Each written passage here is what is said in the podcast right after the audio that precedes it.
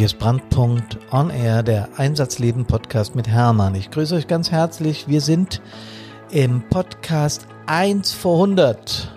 Das heißt übersetzt bei der Nummer 99. Ich freue mich, dass ihr dabei seid. Servus, hallo und Gude.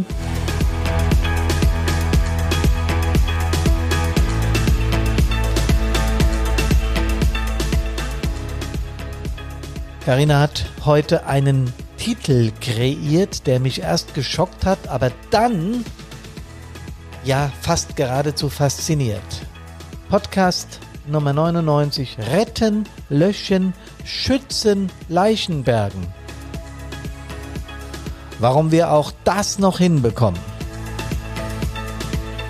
Das klingt etwas provokant, oder? Ich grüße euch ganz herzlich zum Podcast Nummer 99. Nächste Woche haben wir den 100. Einmal schon vorab ankündigen, dass ich den natürlich äh, mit der Karina gemeinsam mache und das wird bestimmt ein interessanter Podcast, unser Jubiläumspodcast. Aber die 99, der Titel. Normalerweise haben Feuerwehren Retten, Löschen, Bergen, Schützen als Grundsatz. Das ist in, in diesem Kreis mit diesen vier Abbildungen, wo man genau erkennen kann, welche Aufgaben die Feuerwehr leistet. Nämlich das Retten. Das ist das, was wir grundsätzlich, was unsere allerhöchste Aufgabe ist, unser Grundsatz ist, nämlich das Retten von Menschenleben, von Tierleben oder auch von Sachwerten. Und deswegen steht es auch ganz vorne. Das Löschen ist so alt wie die Feuerwehr selbst. Ja, Brände ausmachen war der Ur-Ur-Ursprung der Feuerwehren. Äh, die waren früher noch militärisch angehaucht, da gab es viel davor, das habe ich alles schon mal erzählt, aber das nur so am Rande. Löschen ist also die, der Grund, der Ursprung der Entwicklung der Feuerwehren, das Schützen. Ja, das ist eigentlich das Gesamtpaket. Wir wollen unsere Bevölkerung schützen und das Bergen bedeutet im wahrsten Sinne des Wortes totes Material zu bergen. Und da zählen leider dann auch Tiere oder Menschen dazu, die nicht mehr leben. Das klingt sehr hart und das ist es für die Menschen, die das tun müssen, auch. Und warum wir das hinbekommen und warum wir auch das noch hinbekommen, das will ich euch gerne heute erzählen. Diese komplette Palette unserer Hilfe, die wir Bürgerinnen und Bürgern anbieten, ja, die gesetzlich vorgeschrieben ist, der Schutz unserer uns anvertrauten Menschen. Das ist das, was wir als äh, freiwillige Feuerwehren, aber auch die Berufsfeuerwehren, Werkfeuerwehren, überhaupt alle Hilfsorganisationen auf unsere Fahnen schreiben. Na, so ist das nun mal. Wenn wir aber das tun, was hinter diesen Begriffen steckt, dann stecken hinter, steckt hinter diesem Tun auch viel mentale und emotionale Belastung für die Menschen, die das machen. Ja, weil manchmal bleibt's eben bei einem Rettungsversuch. Und dann kommt dieser Begriff Bergen ins Spiel. Ich habe im Titel provokant gesagt, äh, Leichenbergen. Das klingt sehr hart. Ist es auch, aber es gehört zum Alltag von Feuerwehrleuten. Das ist nun mal so. Wenn ich mir anschaue, was Feuerwehren leisten, und wenn ich, äh, ich brauche nur täglich die Zeitung aufzuschlagen, ich brauche nur im Internet äh, eines der Social-Media-Kanäle anzutippen und schon sehe ich, was in dieser Republik abgegangen ist. Wir haben im Jahr Millionen und Abermillionen von Einsätzen in der Republik. Ja, in jede, jede kleine Ortsfeuerwehr hat, hat Einsätze. Und äh, natürlich sind die, die Einsätze unterschiedlich. Äh, ich war gestern in einer sehr großen Feuerwehr äh, und habe dort Gespräche geführt in, in hier in, in Südhessen. Ähm, und die haben einen Flughafen, den Rhein-Main-Airport, Frankfurt in der Nähe und äh, die haben Bahn und die haben Infrastruktur. Ja, aber dafür haben sie wahrscheinlich weniger mit Landwirtschaft zu kämpfen, was wir jetzt wieder kleinere Ortsfeuerwehr haben. Ähm, es gibt Städte und Gemeinden, die haben extrem viel Wald. Äh, also das Gefahrenpotenzial ist immer ein anderes, aber die Aufgabe bleibt immer die gleiche, nämlich retten, löschen, bergen, schützen. So. Und da sind wir weltweit gleich, die, die, die Feuerwehren, die Pompiers und wie sie, äh, Pompieros und wie sie halt alle heißen in den verschiedenen Ländern. Äh, die Intention ist immer die gleiche. Wir wollen helfen. Und es bleibt eben nicht immer in den Klamotten hängen.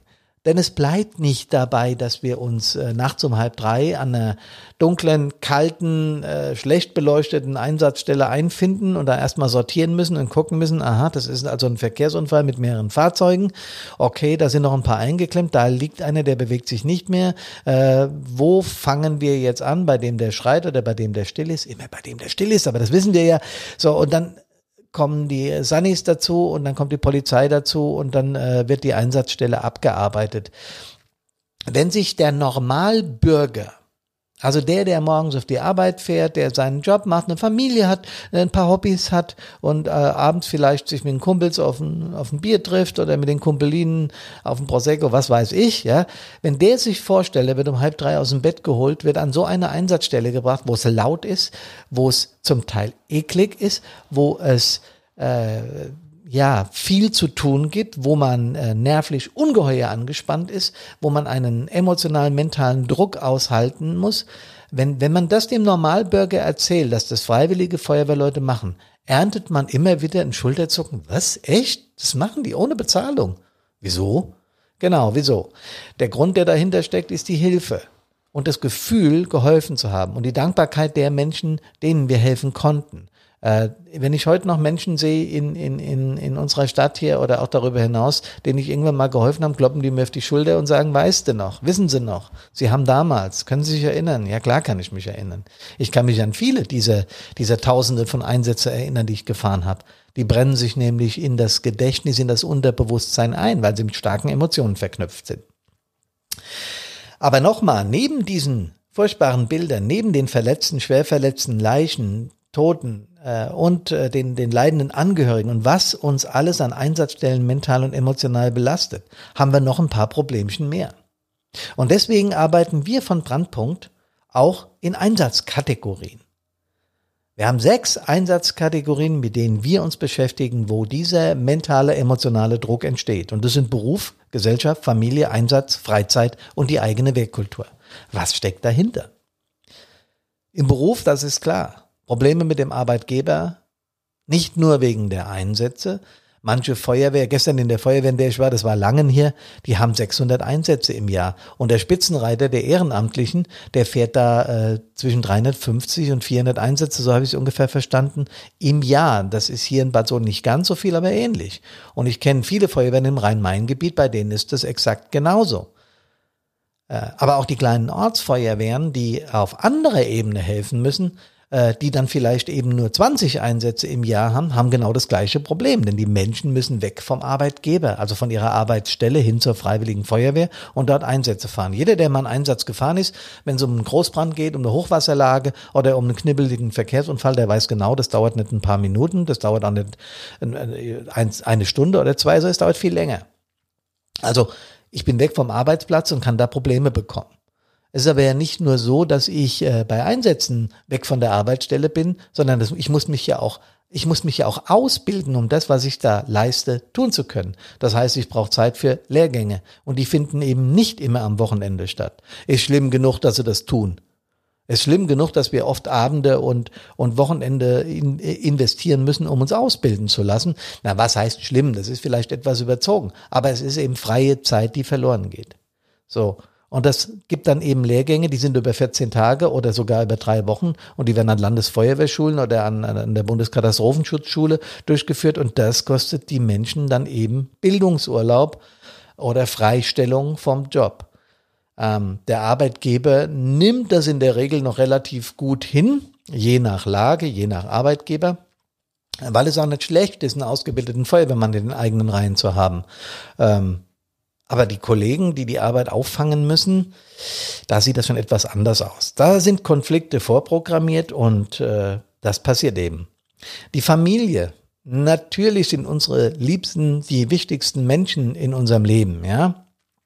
Und auch da ist es so, dass wir öfter weg müssen und dass die Familie sich, sagen wir mal, daran gewöhnt hat. Ich kann mich aber auch erinnern, wenn es Phasen gab, wo es dann zwei, drei Einsätze äh, in der Woche und die, die länger dauerten, gab, dass dann auch schon mal ein Blick kam, wann hast du eigentlich mal Zeit für die Kinder oder, oder, oder. Also Konflikte gibt es auch hier, obwohl die Familien viel tolerieren. Es ist aber nicht nur so, dass der Partner, die Partnerin oder die Verwandten oder die Kinder äh, den Helfer vermissen. Es ist auch andersrum, dass der Helfer mit seinem schlechten Gewissen leben muss, weil er öfter seine Familie allein lässt. Ja, ja, ich weiß, Familie kann man sich nicht aussuchen, Freunde schon. Also manche sind auch mal froh, wenn sie mal zum Einsatz können. Und ich bin ganz ehrlich, ich hatte Phasen, wo ich auch mal richtig gedacht habe, ach, gut, ja, wenn äh, der Onkel Hubert zum 28. Mal auf dem Geburtstag erzählt hat, wie er äh, die Nachkriegszeit überstanden hat, dann war ich auch mal dankbar, dass der Piepser gegangen ist. Aber das sind eben Ausnahmen. In der Regel habe ich gedacht, boah, lässt sich schon wieder allein, ja, und das bei drei, vier, 500 Einsätzen im Jahr, da kommst du schon ins Grübeln. Also das ist der Punkt von der anderen Seite beleuchtet, dass der Helfer sich natürlich auch einen Kopf darüber macht, dass er die Familie oft allein lässt. Über den Einsatz selbst habe ich eingangs schon berichtet. Die Bilder, das, was wir an Einsatzstellen erleben, das ist das, was, ja, was viele Feuerwehrleute manchmal nicht schlafen lässt. Das ist so. Und es gibt äh, über 30 Prozent von uns, die mit diesen Einsätzen Probleme haben. Das muss nicht gleich in schwerwiegende Krankheiten ausarten, aber es kann. Und das ist schlimm genug. Ähm, jede, aber auch wirklich jede Feuerwehrfrau oder jede, jeder Feuerwehrmann, der mehr wie ein paar Wochen dabei ist, mit dem ich spreche, hat bestimmte Einsätze, an die er sich erinnert. Ich habe es noch nie erlebt, dass ich mit einem gesprochen habe oder einer und habe gefragt, und welche Einsätze hast du so im Kopf? Bam, das kommt wie aus der Pistole geschossen, kommen diese Einsätze äh, und werden abgefragt. So ist das. Die Freizeit naja, das, was wir ausbilden, ich habe gerade gesagt, das Wochenende ist, man, ist, ist ganz oft draufgegangen in der, in der Grundausbildung. Bis ich Stadtbrandinspektor war, habe ich ungefähr so, ich glaube, 20 bis 30 Lehrgänge äh, ohne Seminare, ohne Übungsdienste, ohne praktische Ausbildung machen müssen. Äh, zum Teil eins, zum Teil zwei Wochen, bis ich äh, die Voraussetzungen hatte, um eben diesen Job machen zu können, um als Ehrenbeamter, als Leiter einer Feuerwehr eingesetzt zu werden. Nur mal für Menschen, die das nicht wissen, das ist eine Menge an Zeug. Ja, Und das musste gemacht haben, wenn du ernannt bist. Du wirst dann zum Ehrenbeamten ernannt. Ähm, und dann musst du eben diese Ausbildung, die ist da vorausgesetzt, klar. Ja, also für Freizeit, äh, ich gebe immer wieder mein Beispiel her, ich war äh, als junger Mann in der Band und bin das jetzt auch wieder, weil ich nicht mehr aktiv bin, aber während der aktiven Zeit und schon gar nicht während meiner Zeit als Leiter einer Feuerwehr, äh, das gilt übrigens auch für Zugführer und Wehrführer oder für Kreisbrandinspektoren oder für Gruppenführer, ja. Also für jeden, der in der Feuerwehr etwas Verantwortung übernimmt, nimmt das Maß an, an, an, an Zeit, die er dafür braucht, exorbitant zu. Und damit schwindet das Maß an Freizeit, das er hat um eben seine Dinge zu machen, die er gern macht. Das ist eben so. Die eigene Feuerwehr. Was meinen wir mit dieser Einsatzkategorie? Ja, es gibt bestimmte, es gibt eine bestimmte Wehrkultur. Äh, damit ist gemeint von Brandpunkt, wie gehen wir denn innerhalb unserer Einheit miteinander um? Gibt es Probleme zwischen den Führungsebenen? Gibt es Probleme, äh, die wie die Führung eben bestimmte Dinge äh, in der Feuerwehr zulässt oder nicht zulässt. Äh, ist Alkohol zugelassen in der Feuerwehr oder nicht? Na, während des Einsatzes vorher oder nachher, nachher schon, aber vor dem Einsatz und während des Einsatzes natürlich überhaupt nicht. Das ist ein No-Go, weil wir müssen ja funktionieren, ja. Aber das ist eine Philosophie. Äh, haben wir Alkohol auf der Wache oder nicht? Die wird durchaus diskutiert. Ich habe gerade eine Feuerwehr erlebt, die verbietet das. Die, da gibt's keinen Alkohol auf der Wache. So, Punkt. Ist eben so. Andererseits haben wir auch einen Verein und äh, müssen existieren und es ist auch in Ordnung, mal ein Bier zu trinken, aber dann ist eben Einsatzdienst per se vorbei. Also diese Konflikte gibt es durchaus in der Wehr. Ähm, äh, ja, da gibt es Neid und Missgunst und äh, es menschelt eben auch in Feuerwehren. Und das ist ein, ein Themenkomplex. Da bekommen wir einiges an E-Mails. Was würdet ihr denn machen, Komma, wenn? Ja, also da coachen wir äh, Feuerwehren, die Probleme, sagen wir mal, interne Probleme haben, die auch nicht so gerne nach außen getragen werden. Kein Verein, Feuerwehr ist kein Verein, ne, dass wir uns falsch verstehen, aber kein Verein trägt interne Probleme gern nach außen, weil das ja dieses harmonische Bild des Vereins, die bei uns äh, nennen wir, nennen wir es Kameradschaft, äh, bisschen ins Zwielicht stellt. Aber wir sind eben auch Menschen und deswegen sind Konflikte auch in der Wehr normal. Und ich habe mir die Gesellschaft für zum Schluss aufgespart, die sechste Einsatzkategorie, weil da der größte und der schnellste Wandel stattfindet. Warum? Die Menschen äh, haben über Social Media gelernt, dass Informationen in Zehntelsekunden um den Erdball sind. Ähm, Ich äh, berichte immer im, im, in unserem Webinar äh, Digitale Feuerwehr darüber, dass alles das, was wir tun an Einsatzstellen, inzwischen gefilmt wird und in Zehntelsekunden äh, in, in Ostkenia, in Australien, in Südamerika oder in Norwegen zu sehen ist. Ja, sinnbildlich meine ich damit, dass diese Nachricht eben auf einem Surfer liegt, den man weltweit erreichen kann, wenn man will. Ja, also wenn man auf Facebook bestimmte Einsatzgruppen äh, abonniert hat, dann sieht man das. Oder wenn jemand das in seinem Profil postet, dann äh, kriegen das eine ganze Menge Menschen mit. Und das ist bei Instagram so, das ist bei Facebook so oder bei YouTube oder eben auch bei Twitter. Ist völlig egal, welche dieser Plattformen das ist. Aber du bist plötzlich, bist du Bestandteil einer ja, TV-Übertragung.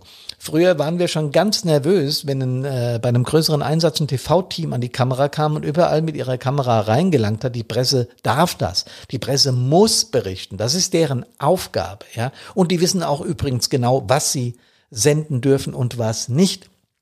Also der Schutz äh, der eigenen Persönlichkeit und so. Die haben das, die haben das, was im Grundgesetz mit der Pressefreiheit und mit der äh, Freiheit am, mit dem Recht am eigenen Bild und so weiter ist, haben die gelernt. Die wissen genau, wie man damit umgeht. Das wissen die Menschen, die mit 40 Handys auf einer Einsatzstelle draufhalten, eben nicht.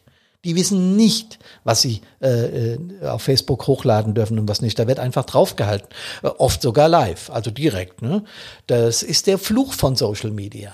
Das ist der Fluch von Social Mobbing, weil das, was wir dort tun, unsere Handlungen, werden dann in Zehntelsekunden im Netz kommentiert. Warum hatten der das? Warum hatten der nicht so? Und wieso? Ja, ja, ja, viele von uns stecken das weg und sagen, jo, ist halt so, kann man nichts machen. Aber ich kenne auch genug Kameradinnen und Kameraden, die das eben genau nicht wegstecken. Die tun das nicht. Also die nehmen diese Emotionen mit, die bearbeiten die nicht, aber die lassen sie in sich wirken, es addiert sich auf und das kann zu, ich sag's mal vorsichtig, Missempfindungen führen und das kennen wir. Ja.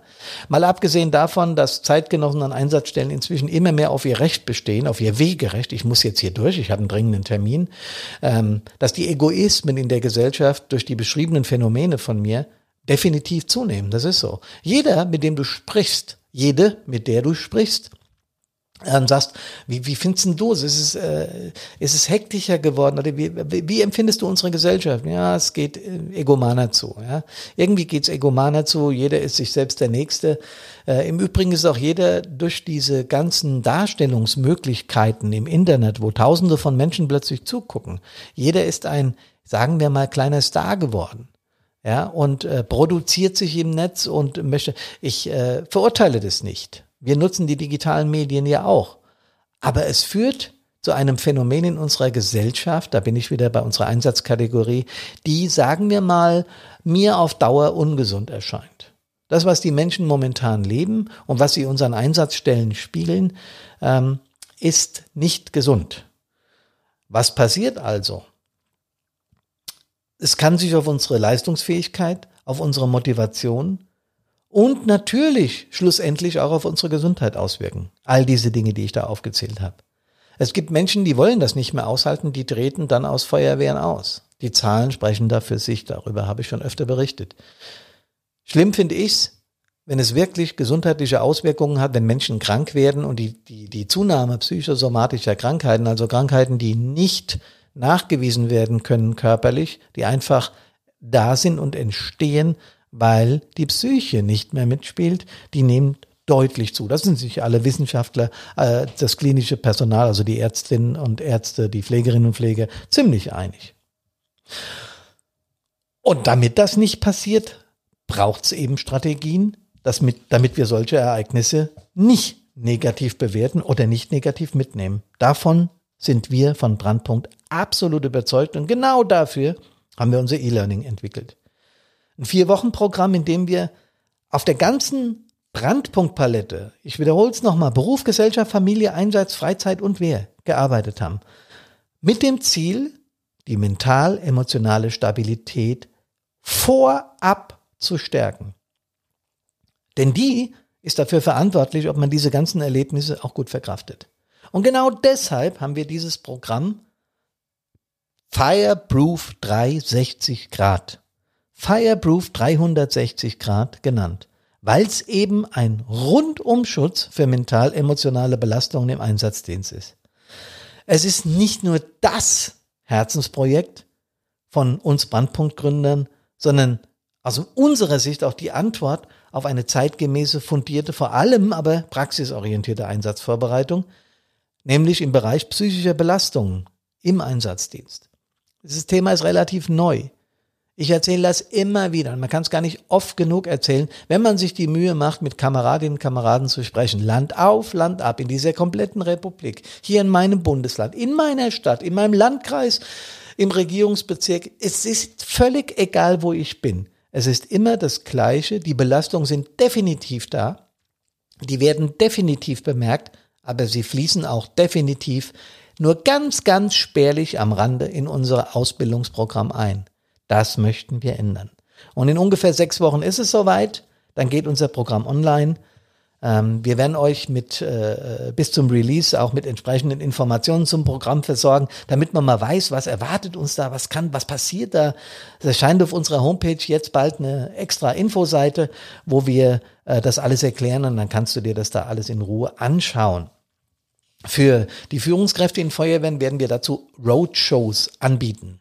Ähm, das bedeutet, wir erklären in diesen Roadshows digital, ist ja momentan auch gar nicht anders möglich, ähm, die Eckpfeiler des Programms und informieren, äh, was genau das Programm bringt und für was es gut ist. Die Termine für diese Roadshows werden wir demnächst auf unserer Homepage veröffentlichen. Ich werde aber auch im Podcast das ein oder andere Mal wieder darauf hinweisen. Okay? Hinweis ist ein gutes Stichwort.